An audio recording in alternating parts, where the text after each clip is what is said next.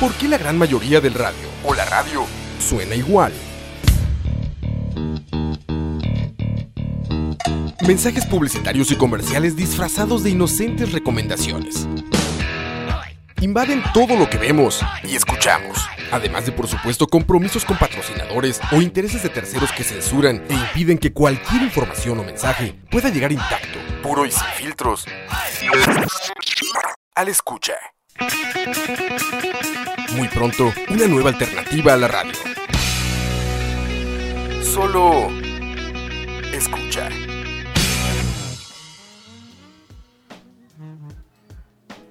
Listo, Leo, ¿cómo estás? Hola, hola, gente, ¿cómo les va? Campitos, qué gusto estar aquí con ustedes en esta tarde atípica de domingo. Así es, así es. Pero bueno, eh, eh, nuestra idea era grabar viernes, pero por cuestiones laborales no se pudo. Entonces cambiamos el día hoy. Creo que es un, es un. Domingo es un buen día para hacer tocineando, de hecho. Sí, claro, claro que sí. estamos, estamos en casita, podemos cocinar mejor, más tranquilos. La verdad es. que la verdad es que si quieren mandar a traer algo, pues hay, hay opciones. También. No tiene que ser tan a la carrera. Y bueno, Campitos, hoy usted es el dueño de Tocineando. Ah, soy yo. Hoy, hoy, usted maneja esta, este trailer, yo, ¿verdad? Yo no soy parrillero, mae. ¿Cómo no, mae? Usted es el maestro parrillero.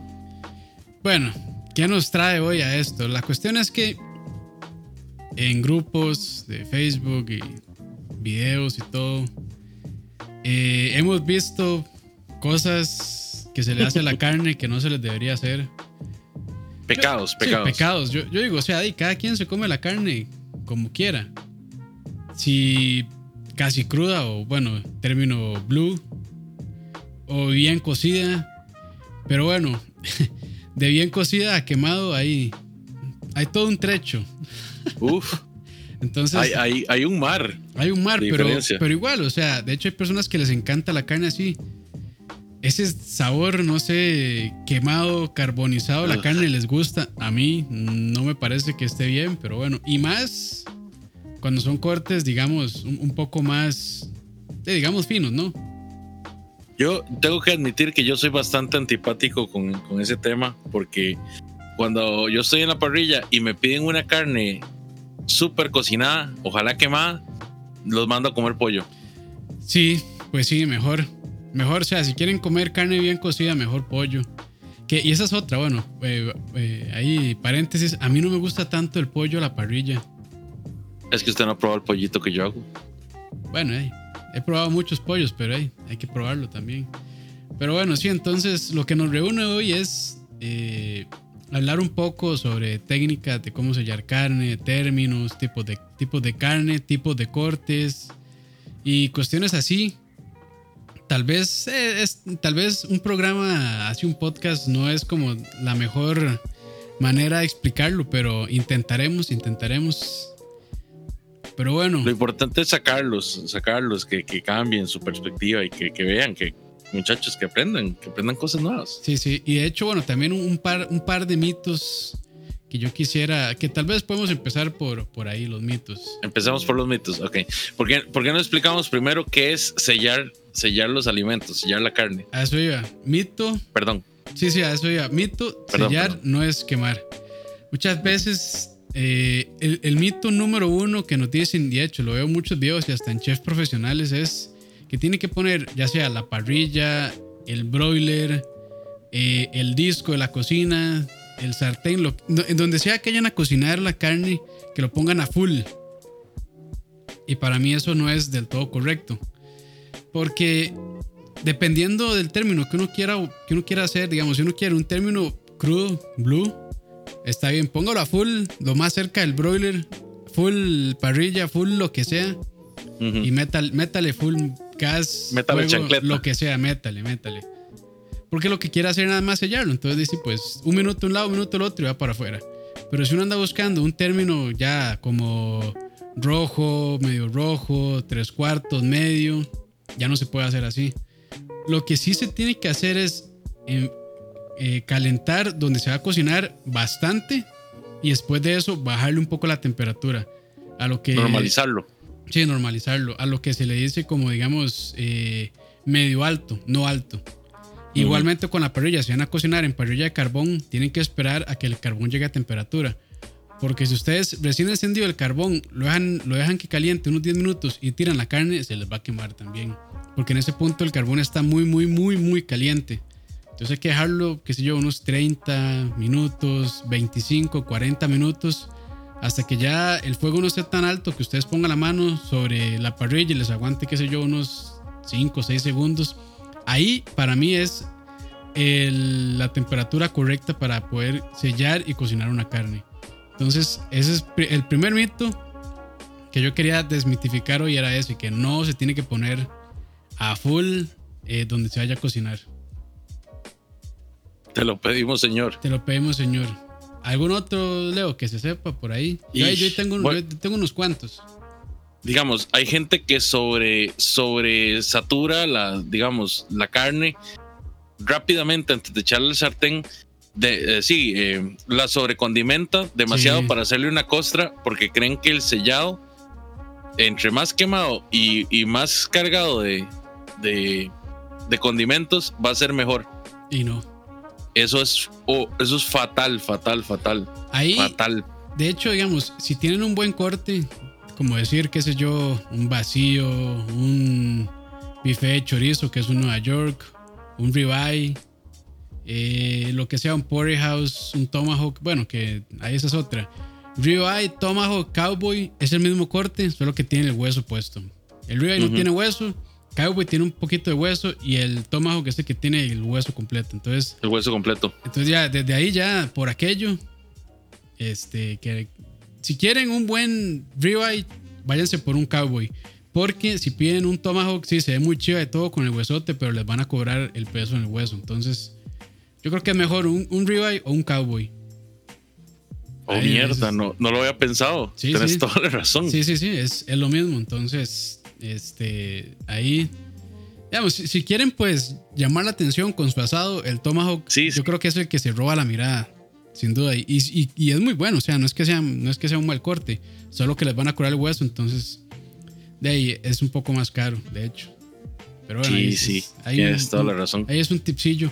Entonces, eh, sí, para esos cortes medio finos, yo digo que no ocupan más que sal, pimienta y tal vez, tal vez ajo en polvo o algo así. Pero no ocupan mucha cosa. No mucho, no mucho. Sí, no mucho. Pero igual, diga, si ustedes quieren echarle lo que quieran, pueden hacerlo. Pero para mí es. O sea, cuando yo, cuando yo personalmente quiero comer carne, quiero sentir el sabor de la carne. Entonces, no me gusta maquillarla con un montón de otras cosas. Ahora, si van a comprar un bistec de esos eh, chancletas famosos que pues no tienen tantísimo sabor, Ahí. Sí, sí, sí. Ahí yo sí creo que sí pueden echarle más cosas. Ahí sí pueden marinarlo o aderezarlo. Entonces, eh, una buena marinadita con esos bistecs quedan, quedan bien, quedan ricos, de hecho. O sea, si, si compran un buen bistec, eh, suavecitos, ojalá que no estén tenderizados eh, y bien marinados, quedan, quedan muy rico. Vos sabes que a mí no me gusta tanto marinar, el, la res. La res como tal, a mí no me gusta tanto marinarla. A mí sí, con ciertos cortes.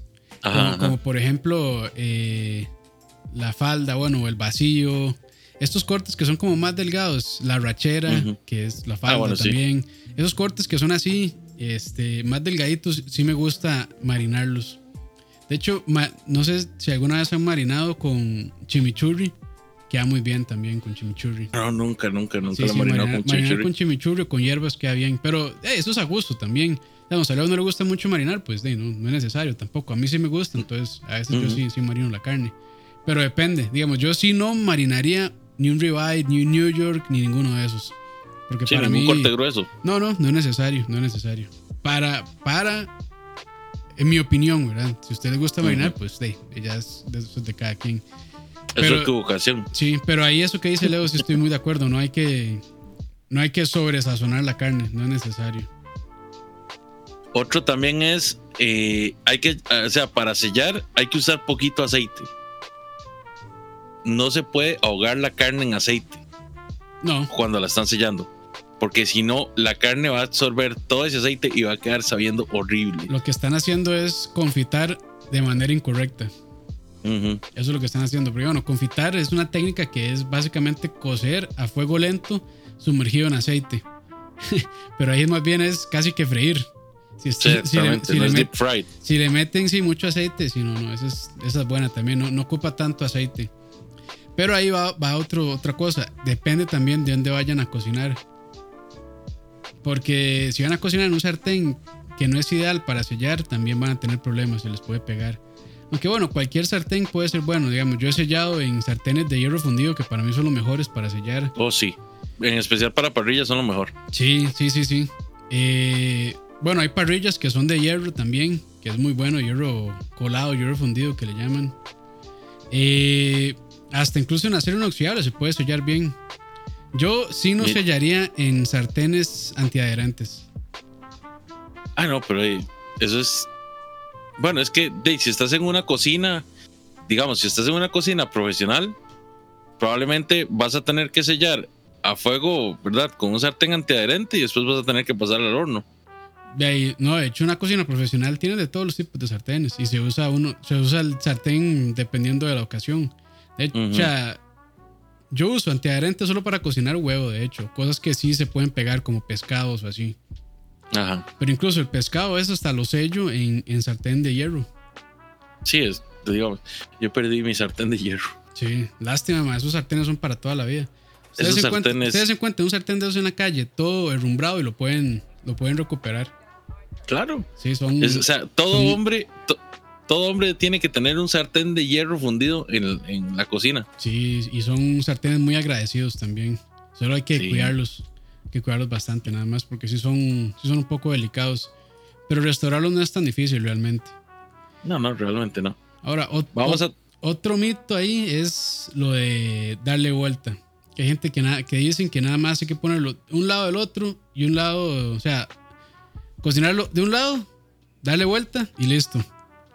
Para mí eso no, no queda mal, pero o sea, para mí es mejor darle vuelta cada minuto, cada dos minutos y que se vaya cocinando parejo. Porque a veces, si uno lo hace así como vuelta y vuelta, nada más no queda del todo parejo. Pero, o sea, en realidad no es un mito, sino es una manera, para mí es mejor cocinarlo dándole vuelta cada cierta cantidad de tiempo para que se vaya cocinando eh, parejo. Eso es para yo, yo, normalmente sí lo dejo cinco minutos de un lado, cinco del otro y, y ya lo, lo meto a la cocción. Sí, por eso digo, no es un mito, sino nada más es una manera. O sea, yo prefiero irle dando vuelta cada, cada minuto, cada dos minutos para, para, irlo, para irlo sellando de manera uniforme. Pero eso ya depende de cada quien también. Pero sí, ¿algún otro mito? Mm, mitos, mitos, mitos. No, no se me ocurre ninguno ahorita. Tal vez del pescado. ¿Qué, qué, podemos decir del pescado? Mitos del pescado. Sellado. De ahí no es parecido. Lo que pasa es que hay pescados que. Por ejemplo, atún. El atún es un, es un pescado que ese sí es cierto que se vale casi crudo. Entonces, ese sí es nada más sellar como blue, digamos. Entonces, un lado, un minuto por cada lado y va para afuera. Ese sí. Pero depende, hay personas que no les gusta. Entonces, de ahí se puede dejar más tiempo para que quede bien cocido. Igual el salmón. Lo que pasa es que el salmón también es, se puede, se, se, digamos, se puede comer bien de cualquier manera. Eh, rojo, medio o bien cocido. Eso ya depende de cada quien. Y de hecho, digamos, no es como la carne. Este, que la carne ya bien cocida se queda un poco más seca. El salmón, incluso bien cocido, queda, queda, queda bastante humectado. Entonces, eh, también perdona bastante el término. Pero eso sí ya depende de cada quien. Lo que sí hay que hacer con los pescados, como tipo salmón o truchas o así, que van con piel, es, eh, eh, ¿cómo se llama? Cortarlos. Cortar la piel. Hacerle como, ¿cómo se llama? Eso. Eh, no es cuadricular. Pero digamos, de nada más cortar este, en forma horizontal la piel. Y eso ayuda a que quede más crujiente también. Entonces es un buen toque. Pero no es necesario hacerlo también. Sí, depende, depende de cómo lo quieran. Sí, sí. A, mí, a mí me gusta que la, que la piel quede bien tostadita, pero que no se doble. Entonces por eso sí la corto. Sí, también cortarla ayuda a que no se, a que no se doble en sí misma. Sí, que no se chicharrone rarísimo y se levante. Sí, sí, sí, sí, sí. Pero. ¿Ah? Campitos, dame un segundo para saludar a la gente que nos está acompañando aquí ¿para Qué, mae? ¿Para qué? En el YouTube, no, porque ellos pagan el salario, mae. Que pagan nada, mae. No me han pagado ni papa. Saludos a Golden Guiso, Doppel Leopold, Alan FM, a M. André. Vamos a ver. Y solo esos tengo ahorita comentando en el chat. Saludos, muchachos. Saludos. Gracias, por estar con nosotros hoy, domingo. Por acompañarnos, sí. Y luego a la gente que también escucha por Spotify o por iTunes. Bueno, iTunes ya no, por Apple Podcast, Google Podcast, por donde sea. También gracias por escuchar. Gracias por escuchar. Hacemos esto para todos ustedes, muchachos. En realidad no, lo hacemos para nosotros, pero qué dicha que les gusta. Sí, sí. Ahora, ¿Qué podemos... Dale, dale, dale. No, no, que iba a decir yo. Podemos definir que sellar una carne es, es un dorado rápido que tiene como, como función básica hacer que la carne conserve los jugos internos, ¿verdad? Dicen que eso es un mito. Ajá. Sí, no sé qué tan cierto será, pero había leído este, un, un artículo que decía que este, eso de sellar no necesariamente conserva los jugos. Entonces no sé qué tan cierto será, no lo he probado para ver si es cierto o si no. Pero dicen que digamos, la, la, jugosidad de la carne realmente no se pierde. Porque, por ejemplo, cuando uno hace un, una carne un corte ahumado, no necesariamente se está sellando. E igual queda muy jugosa o hasta más. Sí, queda jugosa. O hasta más. Entonces, creo que se le dice sellar por el hecho de que, digamos, se está cocinando por fuera y queda como con este, este crujientito, con esta capita, esa corteza. Pero no necesariamente es para conservar los jugos. Yo lo veo desde un punto de vista de cocción más rápida, porque cuando estás ahumando, pues estás hidratando la carne y estás, ¿verdad? Estás teniendo como ese cuidado. Pero cuando estás cocinando, digamos, cocinando en cocción rápida, digamos, como un fuego directo, pues no, no tenés hidratación de nada. Es que es muy rápido, entonces no se va a perder. Pero igual, o sea, dice, es, digamos que es válido, es válido, porque todo el tiempo se le ha hecho sellar, entonces para mí sí, sí es válido también. O sea, yo, fue un artículo que leí, y no estoy diciendo si es cierto o no es mentira, pero de ahí, sí. no, puede ser un mito, ¿cierto? Sí, es válido. Ahí dice eh, Diego que cuando se pone la sal, eso es un. Eso es, eso es todo. Eso tiene. Eso hay todo un debate alrededor de eso. Sí, es un tema delicado. Que de hecho, no sé, bueno, podemos entrar a esa parte.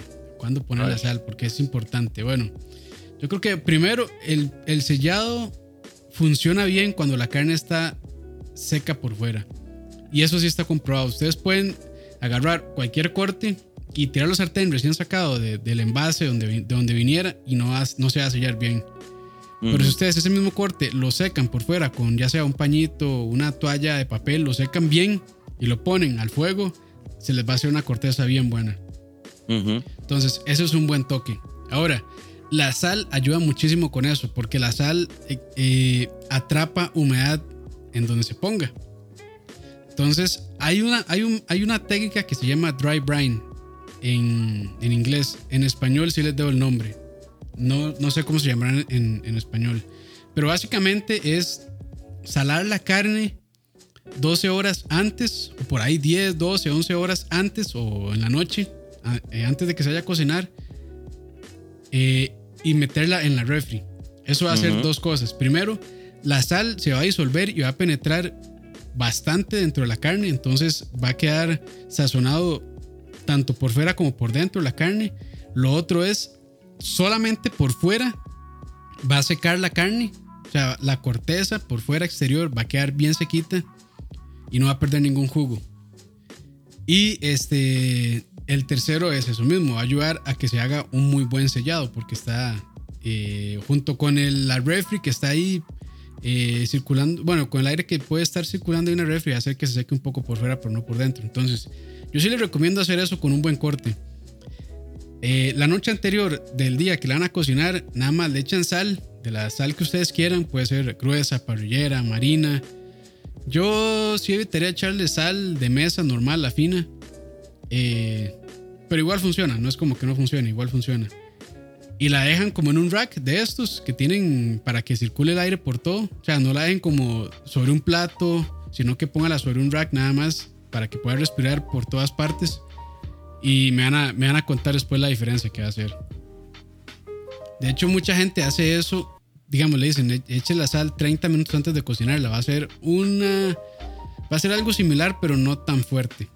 Entonces, si lo ponen 30 minutos antes, yo le echaría la sal, dejaría que pase los 30 minutos y después con un pañito o con una toalla de papel lo, secaría por fuera para que se pueda sellar bien la carne.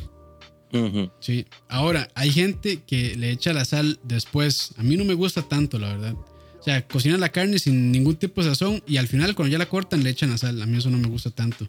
Siento que los, sabores, siento que los sabores no, no se. No, o sea, la sal no, no penetra tan bien en la carne. Yo es que, digamos, normalmente lo que hago es, por ejemplo, un corte como, como la entraña. Llego, la seco, ¿verdad? Le echo la primera tanda de sal y inmediatamente va para el sartén. Bueno, para el sartén no, para la parrilla en realidad. Eh, entonces llego, después de eso, a los, vamos a ver, después de los primeros siete minutos, la reviso y le echo otro poquito de sal. Le doy vuelta y ya cuando la saco, ¿verdad? La reviso. Normalmente no tengo que echarle más sal porque ya la salé dos veces pero sí lo hago, sí lo hago así, digamos, no, no, no, trato de hacerlo una, no trato de hacerlo como media hora antes porque no sé, sí le tengo idea, pero puedo estar equivocado perfectamente, digamos, es, mi método de cocción. ¿Idea de qué tipo? De que se va, se va a, tragar como toda la, la humedad de la... No, no, solo por fuera, mae. Inténtelo, mae. haga el dry brine, mae. O hágalo 30 minutos antes. Mae, para mí es mucho mejor, de hecho. Y no queda la carne seca para nada. Sí, por una entraña, pues hacer un dry no, no me suena, pero sí puedo media hora antes. También sirve, yo lo he hecho, mae. Queda mucho mejor. ¿Con la entraña? Sí. Con entraña, con vacío, con cualquiera de esos cortes delgados, funciona bien. Voy a intentarlo, voy a intentarlo. O sea, y nada más yo, yo, no, yo no estoy asegurando que sea mejor o peor. Solo que para no, mí. No, no, A mí me ha funcionado. Son técnicas. Sí, sí, son técnicas. Sea, me ha funcionado muy, muy bien. Entonces, pues pueden intentarlo también. Porque de hecho, con esa otra, por ejemplo, a mi papá no le gusta porque dice que queda muy salada la corteza. La que yo hago. Ah, ok. Mm. La que yo hago, sí. Entonces puede que le guste más esa otra. Porque a él sí le gusta, a él sí le gusta marinar, marinar las carnes. Ah, ok. Bueno, es, es, es, un, es cuestión de intentar. O sea, aquí con esto de la carne, yo no creo que haya ni cosas correctas ni incorrectas. Solo lo que a uno le guste más. Bueno, quemar la carne sí es incorrecto. Ah, o sea, hay límites, ¿verdad? O sea, quemarla ahí ya no, quemarla ahí ya no, pero por ejemplo, de blue, o sea, de términos de blue, hasta el, hasta el bien cocido, para mí está bien, antes de quemarlo. Ahora, esa es otra. Bien cocido no es que la carne quede seca, ¿verdad? Bien cocido es, o sea, que la temperatura llegue a, cierta, de que la carne llegue a cierta temperatura cuando ya no hay, digamos, ningún color rojo ni rosado dentro del corte. No significa dejarla seca. De hecho, dejarla blanca. Dejarla blanca, de hecho, o sea, cocinar una carne o sea, dejar un término bien cocido y que no esté seco es difícil. Es bien, bien difícil. Dice Ani, ya no avisan, invitan, es porque soy negro. Ey, llegue, mae. Venga, conéctese. Lo meto a la llamada si quiere. Sí, sí, sí. lo voy a meter de familia. una vez. Lo voy a meter de una vez. Llámelo, sí. Ni, ni le dé chance.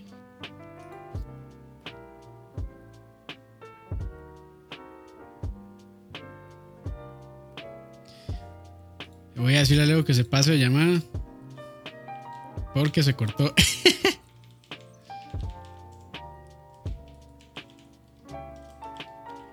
Ay, estas, estas cosas improvisadas. Leo, conéctese. Unas pequeñitas de. Ahora sí, perdón, es que se, había cortado un toque ahí. De un poquito, vuelvo así un poquito, Leo. Ok, ok, ok, voy a volverme.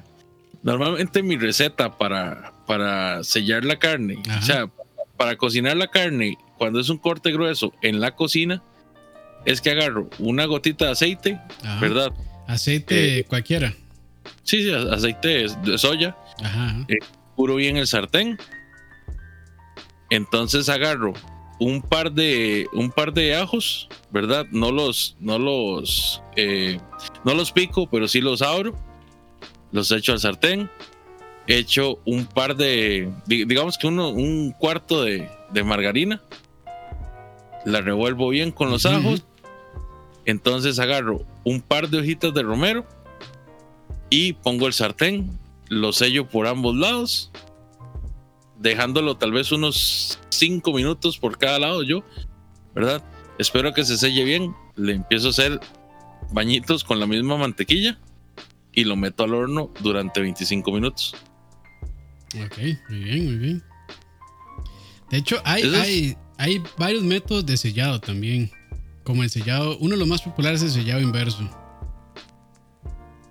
¿Y ese cómo es? Ese es, bueno, sellado inverso es que eh, primero se pone la carne, eh, ya sea en un horno, bueno, generalmente un horno, en un ahumador o en la parrilla, fuego indirecto, digamos fuego indirecto, hasta que llegue la temperatura deseada, tal vez unos cuantos grados antes. Ajá. Y una vez que ya llegue a, ese, a esa temperatura deseada, se sella. Entonces se pasa al sartén o a la parrilla a fuego bien alto, ahí sí, y se termina de sellar. Eso es un buen toque porque uno se asegura de que por dentro está el término que uno quiere y se hace el sellado bien, bien bueno. Porque algunas veces es complicado este, hacer eh, eh, con ciertos cortes y sobre todo muy gruesos como filet miñón o así cuando están muy, muy gruesos que solo con sartén, vuelta y vuelta, queden a la temperatura correcta por dentro. Porque si están muy gruesos, lo que va a pasar es que se queman por fuera para que queden bien cocidos por dentro o quedan muy crudos por dentro y quedan bien sellados por fuera. Entonces, eso es, un, eso es un, buen método eh, cuando se quiere llegar a la temperatura ideal. Eh, no necesariamente aplica para cortes muy gruesos, se puede hacer con cualquier corte en realidad. Lo único es que sí hay que estar monitoreando eh, la temperatura interna con un termómetro. Eso, es, eso es, como, es como lo único que se necesita, estar monitoreando. Ahora, dependiendo del corte, normalmente eso puede durar de unos 40 minutos, dependiendo de qué tan grueso esté, de unos 40 minutos a unas 2 horas por ahí, más o menos. Yo diría que 40 minutos para un corte que, que tal vez el grueso sea como, qué sé yo, de una pulgada por ahí. Eh, y para cortes que ya son más gruesos, pulgada y media, dos pulgadas o hasta más, si tiene que ser como dos horas, dos horas y media, incluso hasta tres, dependiendo. Sí, ya, ya depende, digamos, del, tipo de corte, del grueso y, de, y del término que usted lo quiera. Sí, Ahora, también se puede hacer de la manera, o sea, al revés. Primero se sella, entonces es un sellado bien rápido en el sartén, no sé qué sé yo, dos minutos por cada lado cuando ya esté bien sellado y también los bordes y ya luego se, termina en el horno. Por 40 minutos, por, la por el tiempo que sea necesario hasta llegar a, a la temperatura que uno quiera. Entonces, eso es muy, muy importante cuando lo hagan en el horno. Si el sartén tiene mango de plástico, no sirve para el horno. Sí, por eso los sartenes de hierro son muy buenos, porque es una sola, una sola pieza y retiene muy bien el calor. Ahora, hay este, sartenes que tienen como un mango de silicón. Esos perfectamente se pueden meter y aguantan hasta como 300 grados por ahí. Entonces, difícilmente un horno convencional de casa va a llegar a los 300 grados. Normalmente llegan como por ahí a los 250, 275. Algunos llegan a los 300, pero ya esos son unos mucho más potentes que, son también pues, más caros. Dice Eric Padilla, saludos a Paddy. Alguna de las dos maneras es mejor que la otra, el sellado normal o el inverso. Es que depende depende de lo que quiera hacer. O sea, es que, y depende del corte también. Porque si es un corte delgado, el corte digamos, la, espera que usted va a tener que hacer por hacer el sellado inverso tal vez no valga la pena porque duraron como unos 40 minutos cuando en el sartén normal solo va a durar, qué sé yo, como unos 6, 7 minutos o, por ahí. Y por la retención de los jugos de la carne va a ser similar, casi no va a perder jugos con ninguno de los dos métodos. No sé, Leo, ¿qué opina? No sé, eh, te soy sincero, estoy un poco perturbado por ese comentario de Dani que dice, pregúntele a Leo cómo, cómo yo les hecho el corte grueso. Eh, de, de, Dani, no sé, ese tipo de cosas no, no se dicen aquí al aire. Lo importante es que, por lo que, por lo que entiendo de, digamos, lo que nos está diciendo Dani, es que sí, o sea, hay cortes que llevan sellado indirecto que retienen mejor el sabor y hay cortes que sí tienen que llevar fuego directo. Uno de esos que me parece muy, muy vacilón, lo he visto en un par de videos, es la gente que tiene el corte grueso, ¿verdad? De carne, le hace una incisión en el centro, pero sin, sin llegar a los lados y le dan como vuelta. Como si, fuera, como si fuera una especie de media. Ajá. Entonces lo sellan por dentro y después le dan vuelta otra vez y lo sellan por fuera y lo terminan en el horno. ¿Vos lo has visto? ¿Cómo es? ¿Cómo es? Perdón. No, ok. Estaban otros. Pensaba en un corte grueso de carne, ¿verdad? Algo bastante grueso. Eh, pues digamos que es una entraña, pero es la pieza completa, sin el hueso. la entraña siempre delgada. Ponga otro, mae. Otro, es que hijo de pucha. un ribeye, un tomahawk, un New York, un porterhouse, cualquiera de esos. Eh, lo vi, pero era más grueso que esos en realidad. Le hacen una incisión al centro sin llegar a los bordes. Entonces, como que le dan vuelta, como si fuera una especie como de media, ¿verdad? Como una bolsa. Volverlo al revés. Mm. Sellan primero lo de adentro, le vuelven a dar vuelta, luego sellan lo de afuera y lo terminan en el horno. ¿Nunca lo has visto? Bueno, tendría, o sea, sí, sí, sí le entendí, ahora sí, pero tendría que ver el video. De ahí, básicamente lo que están haciendo es de que por todo lado quede sellado. Sí. Una bola de lomo o cuadril. Puede ser. Ah, bueno, sí. Sí, es cierto, cierto. El cuadril podría ser. Una punta cuadril. Punta cuadril que es el tri-tip en Estados Unidos, por aquello que se pregunten. Y por aquello también, eh, la punta cuadril no es picaña, que mucha gente se parecen, tienen como esa capita de grasa por fuera, pero no, no son el mismo corte. Vienen de, vienen de lugares distintos de la res. Por aquello, nada más. De hecho, la, picaña es, otra, es otro corte que es, se comporta muy bien para hacer ese sellado inverso. Cuando uno quiere cocinar la pieza completa. De hecho, spoiler alert, se viene un tuteo de recetas de picaña. Uf. Ahumada. Uf. Capitos, pero vos, le, has, hecho el agosto a ese carnicero tuyo. De ahí, mae. De ahí, de ahí.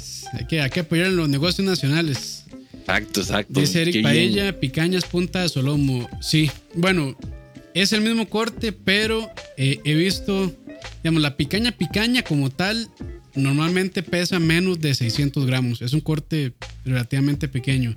La punta de solomo a veces la venden completa que es lo que los brasileños le llaman la picaña y la cochanduro. Que la picaña tiene unas venas, y ahí se pueden ver donde pasan esas venas, y hasta eh, eh, de esas venas hasta hacia la punta de la picaña. Y antes de, de, esa, de esas venas es la cochanduro, que igual sabe rico, pero no es tan suave como la picaña. Entonces, ahí por aquello, por aquello. No sabe mal, sabe bien, pero digamos, si ustedes les venden una picaña que pesa kilo y medio, es picaña con esa otra parte que le llaman cochanduro. Por aquello, nada más. Nos dice Byron GL, para mí el mito es echarle romero a los cortes. No me gusta, me sabe como a perfume. ¿Y a ustedes? Es muy fuerte. soy sincero. Es muy fuerte. ¿Ah? Es muy fuerte el ah. romero, pero es de... Ah. ¿Qué? Dale, dale. No, no, es que hizo como... y yo, ah, me está ahogando. No, no. No, no. No, no. No, estoy comiendo. Es, a gusto, es a gusto. A mí sí me gusta. A mí particularmente sí me gusta porque ayuda a, a no sé, a darle como una capa más de, de sabor al, a la carne, ¿verdad? Y a quitarle un poco el sabor a lo. Eh, no el sabor, sino como, como ese olor a, a carne cruda. si le huele la carne cruda, si le huele la carne cruda está mal cocida, Leo. No, no, no, es que no, no me estoy explicando. O sea, a mí no me gusta echarle, echarle, digamos, esos 20 mil olores de bomba y todo eso. Sí, sí. A mí me gusta la carne cuando, cuando sabe, digamos, sal, pimienta y alguna especie fresca ya.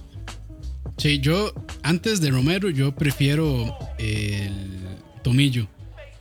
Es un, muy es un muy rico sabor y no es tan fuerte. Es que para mí el, el romero hay que, hay que incorporarlo eh, con cuidado, porque si es muy, muy, muy fuerte. O u otra que pueden hacer es más bien, es una mantequilla eh, infusionada con romero. Que eso también queda muy, muy bien. A veces los cortes eh, los terminan con mantequilla. Y esa mantequilla normalmente pues de mantequilla normal, tal vez sin sal o con sal, como ustedes quieran, pero ustedes pueden esa misma mantequilla hacer una infusión con ajo y algunas otras eh, hierbas y queda muy muy muy bien también.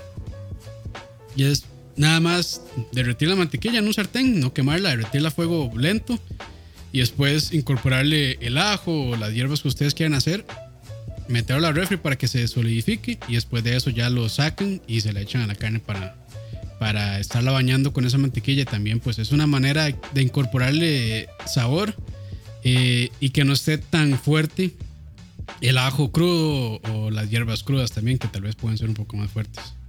Ayuda como a bajarle la intensidad. Sí, sí, porque ya este ya cuando, bueno, eso pasa con el ajo, cuando el ajo se cocina, pues eh, pierde esa, ese, como ese picantito que tiene ese sabor súper intenso y lo que deja más bien es como el saborcito más dulce que tiene el ajo. Entonces, igual, dependiendo de lo que ustedes quieran lograr, si pues si quieren sentir más el sabor del ajo o menos, pues hay maneras de, digamos, de ahí de, manipularlo para que funcione de esa manera.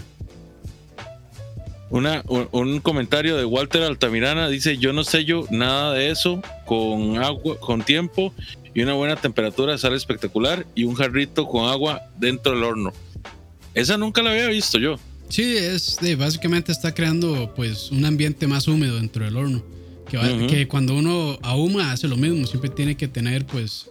No es del todo necesario, pero sí es recomendable tener eh, un recipiente con agua o hay ahumadores que incluso ya incorporan una bandeja para que uno pueda echar agua y hacer este ambiente húmedo para que la carne no se seque y además pues el, aire pues esté también eh, como limpiar un poquito el aire del humo y que no sea tan fuerte el sabor. De las mismas cajitas, las mismas cajitas con los chips que tienen que estar con agua. Sí, bueno, los chips no necesariamente hay que mojarlos, pero mucha gente sí recomienda hacerlo. Sí, pero dependiendo del corte, yo normalmente cuando hago, cuando, cuando hago este sellado inverso, sí lo termino sellando.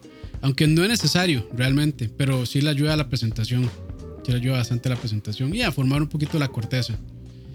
Pero digamos, para ahumado sí, no, normalmente no se sella nada. Nada más se deja en la ahumadora hasta que ya llegue a la temperatura. Que esa es otra. Aquí se aplica, digamos, con cortes ahumados bueno, con cortes ahumados de res nada más por la combustión y por las, este, eh, se me fue la palabra, por las reacciones químicas entre la carne y el humo, la carne sí se pone negra por fuera. Pero eso no es quemado. O sea, ustedes pueden probar esta corteza solamente y, no sabe quemado, sabe a humo. Pero es básicamente por esa, este, por esas reacciones químicas entre el humo, entre la madera, el carbón y la carne, que se pone así. Entonces, eh, esa es como la única excepción que la carne se pueda ver negra, creo yo. ¿Ese es el halo ahumado o no? Eh, bueno, es que está la corteza, que se pone negra. Ajá. Y después está el anillo ahumado. Que el anillo ahumado no necesariamente significa que el humo penetró en la carne sino nada más, eso es igualmente una reacción química entre el humo, la carne y un montón de otras cosas. Hay maneras de que uno pueda eh, hacer de que ese anillo ahumado sea más pronunciado y pues en presentación se ve muchísimo mejor, se ve mucho más chiva. Pero no necesariamente aporta ningún sabor. O sea, si ustedes prueban una partecita del centro y una partecita del anillo ahumado, difícilmente va a ser distinto. Ok, ok, excelente. Campos, ¿qué carnes pueden, eh, digamos, qué carnes es mejor sellarlas y qué carnes no, no hay que sellarlas del todo. Eh, es que cualquier carne se puede sellar. Es que yo creo que depende de la preparación. O sea, si uno va a hacer un corte a la parrilla, creo, que, creo que sí es bueno sellarlas. Porque si ustedes, o sea, realmente es, el sellado es una textura al final. O sea, un, buen, un buen sellado queda como tostadito. Y si es a la parrilla, pues tiene este saborcito a carbón también. Entonces es como una profundidad más, como un, sabor más que le aporta a la carne. Pero como dijo Walter ahí, cuando las hace al horno, no las sella. Y es, está súper correcto también, porque ya la carne está bien cocida por todos lados, a la temperatura que uno quiera. Entonces, no sé, incluso, o sea, visto recetas de, carne de res braseada que lo empiezan sellando. Hay gente que no la sella porque del todo no es necesario, porque va a estar ahí por horas cocinándose en sus propios jugos o en cualquier otro líquido que, que le agreguen. Y pues todo ese sellado al final se va a deshacer. Lo que hacen, digamos, muchas personas cuando van a hacer este tipo de recetas, qué sé yo, este, braseados o carnes así que se van a cocinar a fuego lento, este, lo que hacen es nada más sellar la carne para hacer un fondo en el sartén o en la olla y después ese fondo le hacen un, este, eh, lo despegan o lo que hace, eh, lo despegan, qué sé yo, con algún líquido, ya puede, puede ser con agua, puede ser con caldo, puede ser con vino, puede ser con jugo de limón, cualquiera de esas cosas, y eso le va a aportar más sabor al caldo final, con el que uno va a estar, en lo que uno va a estar braseando la carne. Entonces, también depende de, de, ese tipo de cosas que uno quiera hacer, ¿verdad? Este, y ese fondo, digamos, cuando ustedes, de hecho, esa es una muy buena manera también. Eh, cuando ustedes cocinen una carne, van a ver que en el sartén al final pues se van a pegar ciertas cositas. Eso ustedes pueden hacer una salsa, puede ser de vino tinto, vino blanco, lo que ustedes quieran, con caldo de pollo, con caldo de res, con caldo de verduras. Lo dejan reducir y ese, ese fondo que se forma en el sartén le va a dar mucho sabor a esa salsa también. Entonces es un buen toque para poder utilizar, digamos, todas las... Utilizar al 100% todo lo que se esté usando de la carne. Es una muy buena manera. Este es el fondo eh, y se llama, ¿cómo se llama? No es de, no, no es, no es de mi clase. Eh, ay, se me olvidó cómo se llamaba esa técnica. Pero bueno, sí, eso se llama fondo. Entonces, de no sé, este, de, yo creo, creo que depende mucho de la situación cuando uno quiera sellar o no. Eh, otra pregunta que, que me sale es, ¿se puede cambiar la idea del sellado con, por ejemplo, envolver en papel aluminio para el caso de, de otros, de otros cortes para que conserve los jugos? Es que eh, son técnicas distintas también. Por ejemplo, las costillas eh, ahumadas de cerdo. Cuando las envuelven en aluminio, normalmente, no siempre, se puede, se puede no hacer, eh, echar algún tipo de líquido, ya sea salsa barbacoa, miel, caldo, lo que ustedes quieran. Incluso he visto que hay gente que le echa cerveza. Y eso lo que hace es también brasearlas. Brasear este, la, carne para ayudarle primero a que, se, a que se suavice, a que se cocine junto con los jugos que la carne va soltando, más lo que uno le echa. Y eso va a hacer, este, también le va a aportar sabor a la carne y va a ayudar a que se cocine más rápido en sus propios jugos. Entonces es una, esa es una muy buena manera. Pero son cosas distintas porque, eh, digamos, ya eso ya no, no es sellar realmente. No, sí, totalmente de acuerdo. Pero como sustituto no, no se podría utilizar. En aluminio, aluminio para sellar. Sí, porque no, no para sellar per se, pero sí para cumplir con el mismo objetivo que es que se mantengan los jugos. Ya, ya cambiaríamos totalmente de paradigma porque sería, como vos decís, braciar. Sí, sí, es que cuando es que son cosas distintas, ¿verdad? Brasear es de cocinar a fuego lento en caldos, en, jugos. Y pues sellar es cocinar a altas temperaturas para sacar la carne a, un término eh, por debajo de normalmente, bueno, a un término por debajo de bien hecho. Que, que son como, como 50 y resto de grados por ahí. Eh, bien hecho eh, porque cuando ya uno está braseando, ya uno busca que la carne quede a más de 100 grados, que quede súper, súper, súper suave. O sea, que cuando, que, cuando uno la muerda, la carne se deshaga en la boca. En cambio, un corte, cuando uno, lo, cuando uno lo sella, pues lo que anda buscando más bien es como que esta textura que tenga ese mordisco, que no sea tan... O sea, claramente la carne pues debería estar suave, pero es muy distinta la textura de una carne sellada a una carne que está braseada o, cocida a fuego lento por muchas horas. El pulled pork es un excelente ejemplo. El pulled pork tiene que estar muy suave. El pulled pork, sí, el pulled uno tiene que llevarlo hasta más de 100 grados centígrados para que se deshaga. Porque básicamente, bueno, ese corte en específico es, es, bueno, normalmente es de la paleta de cerdo, el hombro de cerdo. Y es un músculo que, a pesar de que tiene mucha grasa, pues se hace mucho ejercicio el cerdo porque está caminando. Entonces es un músculo bastante duro. Entonces, si se yo no he hecho el experimento y no sé cómo quedará. Pero me imagino que no va a quedar tan suave como cuando uno hace pulpo porque si lo cocina, qué sé yo, por 10, de 6, 10, 12 horas para buscar esa textura súper suave que básicamente cuando uno agarra, que la carne se caiga, se desprenda solita. Ahora, qué vacilón, qué vacilón este, este asunto, ¿verdad? Con carnes como, bueno, carnes con pescados en realidad, que, que, se, que se tengan que sellar.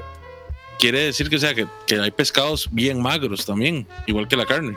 Hay pescados muy magros o como hay pescados muy grasosos. O sea, el, el, el, salmón es un pescado muy grasoso. De hecho, nuevamente los pescados que tienen carne, entre más blanca sea la carne, no estoy asegurándolo, pero normalmente esos pescados son más magros. Estoy hablando de tilapia y si tiene mucha proteína, pues estoy hablando de tilapia, corvina, pargo, todos esos.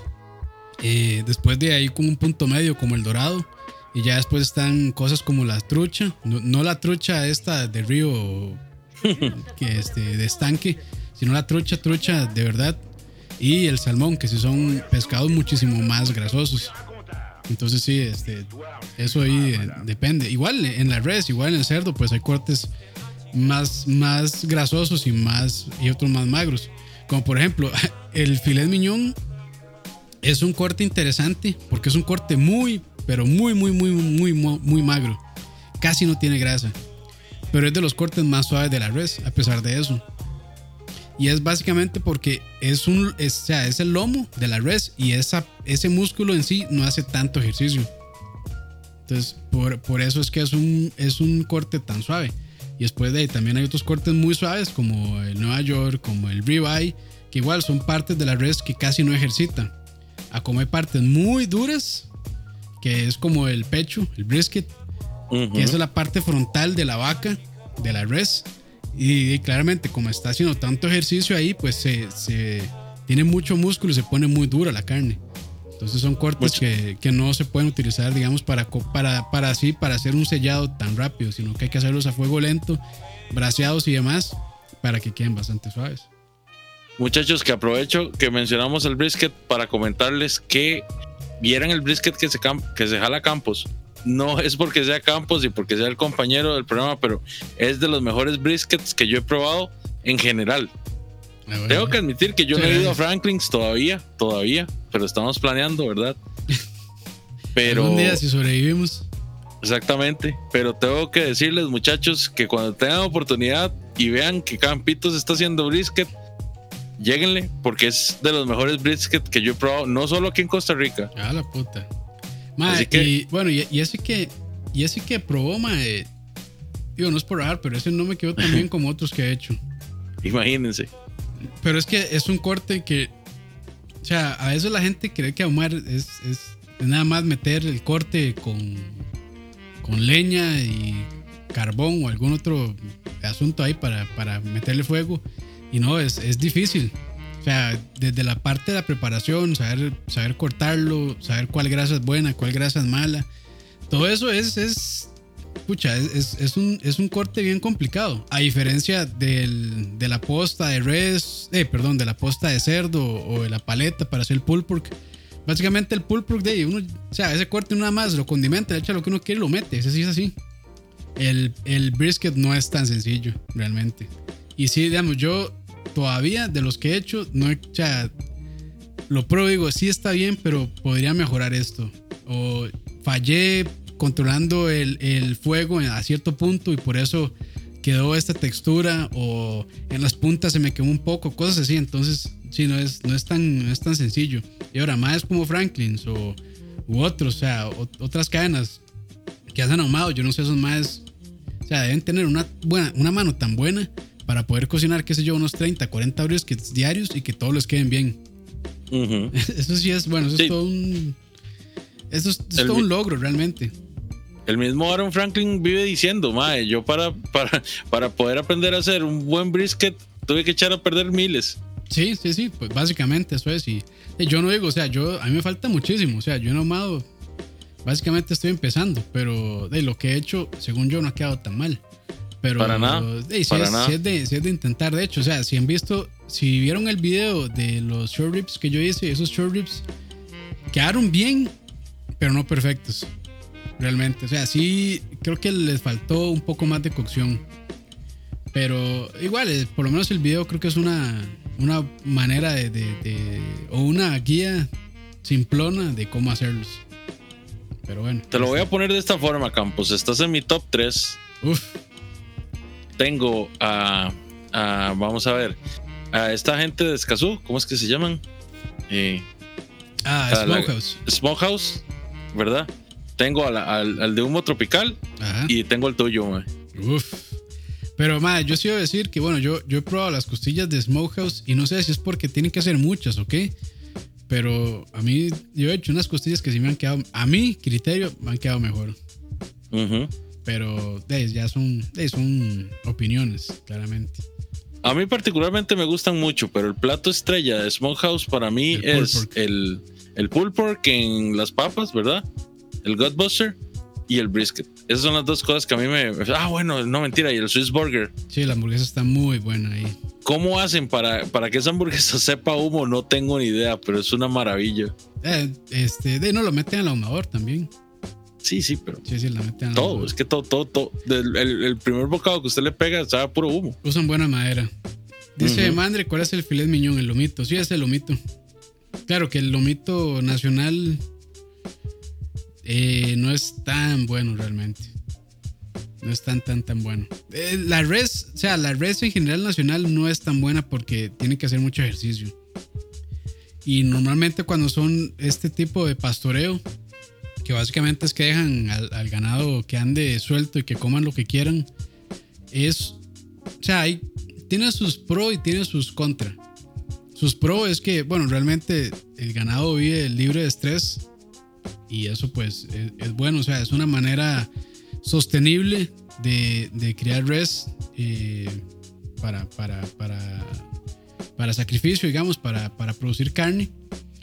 Pero el problema es que uno no sabe qué está comiendo, qué está tomando y además de que está haciendo mucho ejercicio. Entonces normalmente es carne muy magra y un poco dura. Porque ustedes pueden ir a ver carnes, bueno, wagyu japonés y básicamente este, las vacas nada más tienen que mover la cabeza a la izquierda para tomar agua y a la derecha para comer. Entonces casi, casi, casi que no hacen este, ejercicio. Y eso les ayuda mucho a engordar, pero es, básicamente es ganado de engorde y, solo eso. Entonces mucha gente ve ese tipo de, de crianza de ganado un poco cruel. Pero... Hasta cierto punto tienen razón. Sí, sí, sí. O sea, pero, pero bueno, o sea, el, punto es que, o sea, son técnicas y, y de, sea como sea, han logrado satisfacer un, un mercado, para bien o para mal. Y de, son, son tipos de carnes que se pueden conseguir, ¿verdad? Sí, sí, sí. Eh, nos, bueno, Walter Altamiranda nos está rajando que el Gordon Blue de él es Gordon Blue, perdón, es de lo mejor que, que hay, ¿verdad? Dice que tiene una pinta Sí, pero el, cordon blue. Bueno, no se sella, se fríe, básicamente. O se hornea. Que nos mande fotos para ver si le creemos. Dependiendo cómo uno quiera hacerlo. Normalmente es, se envuelve en, empanizador, en pan, con lo que quieran y se, y se, se fríe, deep fried, eh, fritura profunda y después se mete al horno ya para cocinarlo por dentro. Pero eh, a mí me gusta mucho, es muy rico. Eh, y, si es, difícil, con una pechuga que quede jugosa y bien cocida es, es difícil, realmente. Fritura profunda, me gustó, me gustó ese. Sí, sí, sí, fritura profunda. E-, esa traducción ahí. muy bien, muy bien, capitos. Pero, y, bueno, no, sé si realmente dijimos buenas técnicas. De, bueno, para resumir, lo que yo recomiendo es hacer el dry brine, que es básicamente sellar una noche antes y dejarlo en un rack este, para que la carne se seque por fuera y, absorba la sal alrededor de toda la carne. Eh, controla temperatura, eh, eh, no muy fuerte. ¿Envuelta o sin envolver? No, sin envolver. Lo meten, Lo meten en un rack afuera de la refri, sin envolver, sin ningún tipo de papel, sin plástico encima, nada. Para que, para que el aire y el, y el aire que esté circulando en la refri y la sal sequen la corteza por fuera. Eso es un muy, muy, muy, muy buen toque. Realmente sí es una, una gran diferencia. O sea, sí se lo recomiendo muchísimo hacer eso. Y es sencillísimo. Nada más es la noche anterior de que van a cocinar la carne, la sacan, la secan bien con una toalla de papel, la salan con la sal que ustedes quieran, solo sal, ningún otro condimento y la meten a la refri. Y y al, siguiente día, cuando la saquen, ahí sí le pueden poner pimienta, ajo, lo que ustedes quieran y va para el sartén, la parrilla, lo que ustedes ahí, donde lo quieran cocinar. ¿No hay peligro de que quede sobresalada? Eh, no. No, excelente. Dependiendo, o sea, ahí sí hay que calcularlo, ¿verdad? Tampoco le van a echar un kilo de, a, un, kilo de sal a un corte de 200 gramos. Sí, sí, sí. Este, es que se haga una buena capita, o sea, suficiente sal. No le tengan tanto miedo a la sal, pero tampoco exagerado. No, no, no van a hacer ahí este, un papillón o lo que sea de sal. Pero sí. Ah, bueno, de hecho, ahí este, André nos había preguntado sobre las parrillas de gas. Ah, la parrilla de gas a mí me gusta mucho. De hecho, yo no soy tan, tan, tan, tan fan. Sí me gusta, pero no soy tan fan del sabor que las briquetas o el carbón le dan a la carne. Primero, bueno, si, si, no supieron controlar la temperatura de estas briquetas o ese carbón, van a quemar la carne y se le va a poner un sabor muy mal. O si usan unas briquetas o carbón de mala calidad, también le van a dar, no sé, un sabor que, que a mí no me gusta. Y la ventaja del gas es que no aporta ningún sabor, es solo temperatura, es solo calor lo que da. El gas es inoloro. Entonces, cuando yo realmente quiero sellar bien la carne y sentir el sabor y hacer una buena corteza, yo lo hago en gas. Y a vez en cuando, cuando se me antoja como sentir ese saborcillo de carbón, lo hago en carbón. Pero normalmente yo prefiero sellar en gas o en sartén de hierro. Entonces, esos son mis dos centavos en cuanto a las parrillas de gas. Mucha gente le hace la cruz y mucha gente dice, ay, es que es para gente que no sabe parrillar. Y de ahí, no necesariamente. No, no necesariamente. O sea, una da calor más rápido y tiene una cocción más pareja. Y la otra, pues, de, tiene un sabor agregado, pero no es para, no, es obligatorio. No, es de que sos mejor parrillero si es una o la otra. Las dos tienen sus, cosas, realmente. Sí, son, herramientas diferentes. Campitos, lo que te iba a preguntar es, cuando vos sellas, ¿qué usas normalmente? ¿Qué, ¿Qué, le pones a la carne? Contanos un poquito. Eh, no, no, yo sí soy fiel creyente de que buena carne no hay que meterle mucha cosa.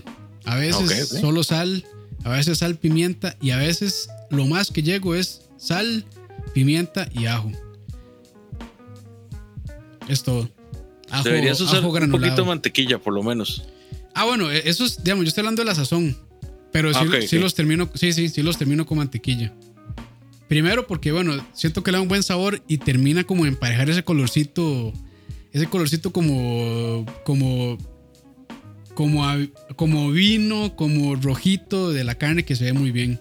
Sí, eh, sí, se mezcla muy rico. Sí, finalizar el corte al final del sartén con eso es, es este, es un muy buen toque. Y pueden hacer, como les dije antes, pueden hacer una mantequilla, este, infusionada con, con, con, con hierbas, con ajo, con lo que ustedes quieran y queda muy muy bien. Destroyer nos está dando una idea muy buena. Dice, ya hicieron tutorial para usar sartén de hierro. Deberíamos hacer uno, pero para curarlo. Sí, lo que pasa es que yo no quiero echar a perder mi sartén. Porque para, para hacer eso hay que echar a perder un sartén y después curarlo bien. O sea, se, puede hacer la curación, que es bien sencilla. Pero básicamente un sartén de esos es eh, si no está bien curado, normalmente cuando los compran vienen ya curados y lo que hay que hacer nada más es seguirles dando mantenimiento. ¿Cuál es el mantenimiento? El mantenimiento es cuando ustedes lo usen, hay gente que no lo lava, hay gente que nada más lo raspa y les, y les quita lo pegado. O le hacen este con vino, le hacen este, eh, le, hacen una salsa para despegar todo eso y después nada más lo que hacen es secarlo bien y ya. Hay gente que no lo lava. Hay gente que sí lo lava. Entonces cuando lo lavan bajo el tubo, solamente con agua, tal vez un poquito de jabón y una, esponja que no raye. Listo, y después de eso bien secado. Y cuando ya lo secan con un paño, tienen que ponerlo otra vez en el sartén a calentar para que todo el agua que absorbió, porque el hierro, ese hierro es poroso, entonces el agua también se mete por esos poros que tiene el hierro para, para evaporar toda esa agua y que no se rumbre, porque esos eh, sartenes de hierro son muy susceptibles al herrumbre. Entonces, eh, ese es el toque nada más. Y ya para curarlo bien, bien, bien, hay que agregar un paso más que es echarle aceite, uno que, tenga un punto de, de, de, ebullición alto. De ebullición bastante alto, sí. Eh, de aguacate, de canola, eh, de uva, de maní. de maní. Esos tienen un punto de, ebullición muy alto. Y después nada más lo meten en el horno a full y lo dejan ahí por un par de horas. Y con eso ya lo terminan curando. Entonces es bueno. Y también de cuando, cuando cocinen cosas grasas también es, es bueno eh, es bueno usar el sartén porque toda esa grasita va haciendo como una capa antiadherente que al final va a ayudar a que el sartén también pues sea de alguna manera antiadherente y, y cocine bien las cosas. Excelente. Yo, yo, creo que con eso ya, ya abarcamos casi todo lo que había. Solo falta. Leo, corte favorito. Ah, pues pucha. A mí me gusta mucho la entraña. La entraña me gusta montones. Eh, el cowboy también me gusta mucho. Y para sellado, creo que serían esos en realidad. No, no, no, no, cocino tanto con pollo, excepto ahora que estoy, estoy haciendo experimentos con pollo frito. Pero de, obviamente el pollo frito no se sella. Y, y qué más. Yo te, te soy sincero, yo normalmente entre, digamos, entre hamburguesas y y digamos el, el, cerdo mechado, la carne mechada de res. Casi nunca sello la carne, pero sí trato que cuando compro entraña, que trato de comprar entraña por lo menos una vez cada tres meses o, o un cowboy, trato de hacerlo sellado bien.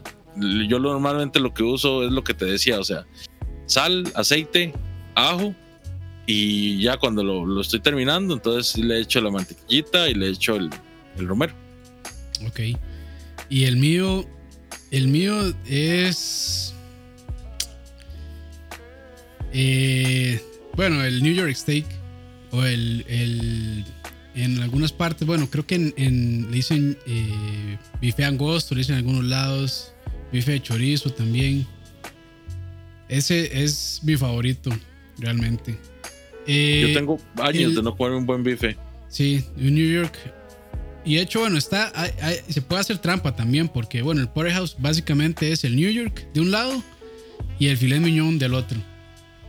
Que bueno, el Porterhouse es como el T-bone, digamos, pero el T-bone es más delgado y el, la, la, partecita delgada que tiene de, del, del, ¿cómo se llama? Del, del filet mignon es más pequeño. El el Porterhouse es básicamente el New York y el, ahora sí, el, el filet miñón completo. Entonces yo podría decir que tal vez ese es mi favorito, pero es un corte bien, bien caro. Entonces, cuando quiero solo uno que no esté tan caro, en New York. Dice Walter, para responder. Sí, sí, dale. Dale. para responderle a Destroyer, sí a ambas. Sí hemos hecho nuestro propio pan y sí hemos hecho nuestra propia mayonesa. De hecho, en el video de en el video de tu tío de recetas de pulled pork eh, usamos pan casero y mayonesa propia hechas por, por Lina. Sí, y este, bueno, yo hice un video también de tío de recetas de, de pizza a la parrilla. Esa, esa masa básicamente es de pan también. Es, la es con esa misma masa se puede hacer pan. Entonces sí. Yo realmente sí, sí trato como de hacer mis propias cosas. O sea, cuando compro la carne, bueno, cuando quiero hamburguesas, compro la carne y la muelo. De hecho, eh, últimamente me ha gustado mucho moler picaña o punta de soromo para hacer hamburguesas. Queda muy bien. Eh, de hecho, el brisket también queda muy bien para hacer hamburguesas. O el short rib también es bueno para hacer hamburguesas. Eh, sí, yo prefiero, o sea, yo prefiero hacer mis cosas. Bueno, ahí hasta me mandé a hacer mozzarella, que no quedó tan mal. Entonces, pues sí, yo soy como, soy como amigo de tal vez de atender, a tratar digo, no voy a perfeccionarlo, pero tratar de entender cómo se hacen las cosas, hacerlas yo mismo para, para ver qué tal. Para no tener que estar ahí yo probando mayonesas feas o salsas feas o pan feo, todo eso. Para Walter. Sí, Walter, ah, que dice cuál es el cowboy. El cowboy básicamente es eh, ribeye con hueso. El ribeye es un corte que está pegado al costillar de la res. Este, y eh, es, eso, básicamente. Entonces, el ribeye, el cowboy y el tomahawk, los tres son este, ribeyes, con, pero el cowboy con un hueso más pequeño y el tomahawk con un hueso más largo. Dice Walter, come fe para hamburguesa o asado quedan genial. Hay que probarlo, hay que probarlo. Sí, sí, sí, sí, sí. básicamente para hamburguesa uno ocupa un corte que tenga grasa. Entonces, pues sí, este de básicamente el New York o el ribeye tienen bastante grasa y, es buena grasa para poder cocinar, pero sí sale un poquillo más caro también. Dice historia, ¿cómo se selecciona una parrilla de gas o cuál usan ustedes y por qué? Eh, no sé, Leo, dale vos y después yo. Vamos a ver, yo en realidad depende mucho de, de qué tanto tiempo para cocinar tenga. Si tengo bastante tiempo, uso la de carbón. Si tengo que cocinar rápido y, y digamos con una temperatura que me demanda como más estabilidad, entonces uso la de gas, pero me es, me es indiferente. Salvo que vaya a ser como costillas o cosas así, ya ahí sí que ocupo más tiempo de cocción, entonces yo uso de fijo la de, la de carbón. Pero. Sí. sí, ¿cuál es así como una marca? Aquí, aquí, en, Costa Rica sí creo que Char Charbroil tiene como el, como la gran mayoría de, parrillas de gas, pero eso es porque, digamos, antes, hace unos años solo esa marca había entrado al país, pero ya hay otras marcas también. Eh, digamos, Charbroil en la parte económica sí. sería como la que se ve más, la que, la que encontrase, por ejemplo, en Walmart y así. Eh, ya una parrilla mejorcita, ¿verdad? Si quieren hacer una buena, buena inversión y algo que les va a durar, entonces ya ahí sí sería bueno que buscaran una marca más fuerte, como las que tiene Campos, por ejemplo. Sí, este, bueno, de parrillas de gas, a mí las Charbroil me parecen buenas. Hay unas, las líneas así como las más económicas que tal vez no tanto porque sí se pueden herrumbrar fácilmente. Pero hay otras como las, ¿cómo se llama? True Infrared o bueno, las Performance y esas que sí son como un poquito más, que son de acero inoxidable, esas son buenas. Yo tengo una de esas y no me quejo, la verdad, me ha salido muy buena. Eh, y después de otras marcas, pues ya está la Weber, que Weber, es calidad en todo, excepto yo sí, no, yo sí, digamos, de momento yo no recomendaría Weber para eh, ahumadores o parrillas de pellets. Tiene muchos problemas la, la Smoke Fire de Weber. Ajá. Eh, sí, tiene muchas broncas y está muy cara también. Vale como más de medio millón de colones, más de mil dólares. Entonces no, no la recomiendo por ese precio y por las broncas que tiene yo pues no, no la recomiendo. O sea, no, no la he usado, la he visto, no la he usado, pero sí he visto muchos comentarios de que genera este, flamazos de grasa y así que son, que son bastante, bastante peligrosos. Entonces pues ahí, ahí eso sí, en cualquier línea, en parrilla de gas o en parrilla de carbón, Weber, excepto en, en, de pellets, en de pellets. Eh, y también están la Napoleon, que es también aquí no hay tantas en Costa Rica, pero sí he visto que venden en ¿cómo se llama? Barbecue World o Barbecue en Santana, que está. Barbecue. Se me olvidó. Barbecue Santana, ¿cómo era que se llama ese lugar? está ahí por el automercado de Lindora. Está por el automercado, sí. Eh, Mundo Barbecue se llama, Mundo Barbacoa. Mundo Barbecue. Mundo Barbacoa. He visto que tienen este, la Napoleon. Napoleon son muy buenas también. Y tienen, o sea, la calidad es muy similar a la Weber también. Entonces, eh, eso lo recomiendo. Eh, en, en PriceMart he visto que tienen a veces, tienen eh, Green X. Me imagino que deben estar bien caras, pero bueno, esas son parrillas de cerámica. Y son muy, muy, muy, muy buenas, muy versátiles. Sirven para todo, sirven para ahumar, para parrillar este, para rostizar, para lo que ustedes quieran les sirve, pero sí son muy caras. Y son un poco delicadas por la cuestión esta de cerámica que tienen. Entonces, pues, esas son las marcas que yo creo que se pueden conseguir acá en el país. Probablemente van he visto otras marcas de ahumadores de pellets, como el Pitmaster y, bueno, creo que se llama, no recuerdo otras, pero, pero yo, un ahumador de pellets no soy, no soy tan fan realmente, porque tienen partes eléctricas y se pueden dañar. Prefiero partes este, mecánicas que se pueden repasar fácilmente y no estar ahí peleándose a veces con las partes eléctricas que a veces los termómetros no miden bien o tienen flamazos de grasa y así. Entonces, pues, ya eso ya es la cuestión de cada quien. Eh, dice Walter Altamiranda: el cowboy sería como el asado de costilla cortado de otra manera que acá en Argentina y el tibón es como el bife ancho. Para ver, el, el bife ancho bueno, es que está el ojo de bife, que es el, el ribeye. El bife ancho, que creo que es como el, el T-bone, si no me equivoco. Y este, el asado sí es el short rib. El asado es el short rib, entonces pues no es el mismo. El cowboy, es que el cowboy es un, es un corte muy gringo. no sé si en Argentina cortarán el ribeye de esa manera o el ojo de bife de esa manera, con el hueso realmente. Ahí sí, digamos, yo desconozco. Pero lo que sí sé es que el cowboy y el tomahawk son maneras muy gringas de, filetear eh, el ribeye.